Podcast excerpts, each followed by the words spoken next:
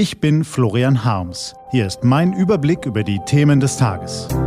T-Online Tagesanbruch. Was heute wichtig ist. Donnerstag, 3. Mai 2018. Volkswagen-Umbau, gespaltene Katholiken und was macht eigentlich Wovereit? Gelesen von Claudius Niesen.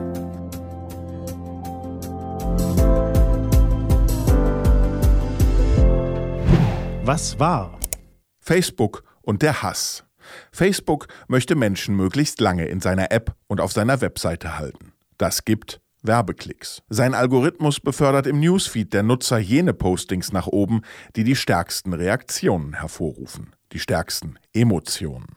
Angst ist ganz vorn dabei. Und Hass. Das Verhältnis von Buddhisten und Muslimen war angespannt in Sri Lanka, als die Gerüchteküche im Februar überzukochen begann. Ein Streit mit einem Toten, die Behauptung, Muslime hätten ihn gelyncht. Andere Behauptungen, muslimische Restaurants würden Pillen ins Essen mischen, um Buddhisten zu sterilisieren.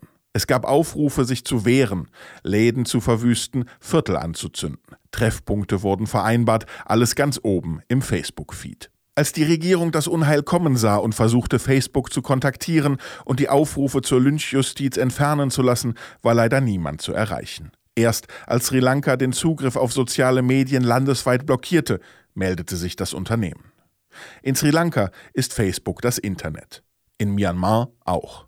In Sri Lanka hätte es für die Angst und den Hass einer Volksgruppe auf die andere kaum ein besseres Vehikel geben können. In Myanmar, bei der Jagd auf die Rohingya auch nicht. Deutschland dagegen erfreut sich stabiler Institutionen, funktionierender Polizei, kritischer Medien. Facebook ist nicht das Internet.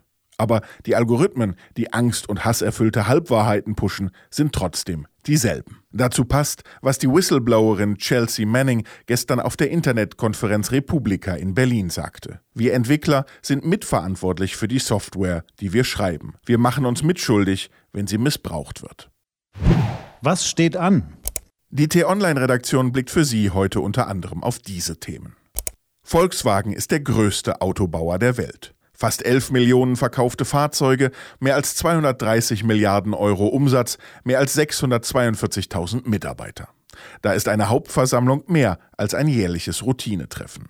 Wenn sich der neue VW-Chef Herbert Dies heute Vormittag zum ersten Mal den Aktionären stellt, dann schaut ihm die gesamte Wirtschaftswelt zu. Zusammengenommen geht es um nicht weniger als den größten Umbau in der VW-Firmengeschichte, den der neue Chef heute propagieren will. Und durch die katholische Kirche geht ein Riss. Mehrere Bischöfe in Deutschland wollen nicht hinnehmen, dass evangelische Christen in Einzelfällen zur katholischen Kommunion zugelassen werden. Deshalb reisen heute der Münchner Kardinal Marx, sein Kölner Kollege Wölki sowie mehrere Bischöfe nach Rom, um direkt mit der Macht im Vatikan zu verhandeln. Diese und andere Nachrichten, Analysen, Interviews und Kolumnen gibt's den ganzen Tag auf t-online.de. Was lesen? Wenn Sie möchten, unter t-online.de-tagesanbruch gibt es zwei Lesetipps für Sie. Heute geht es um Klaus Wowereit und um die Frage, was sinnvoller ist, schwarze Null oder mehr Investitionen in Deutschland. Das war der T-Online-Tagesanbruch vom 3. Mai 2018.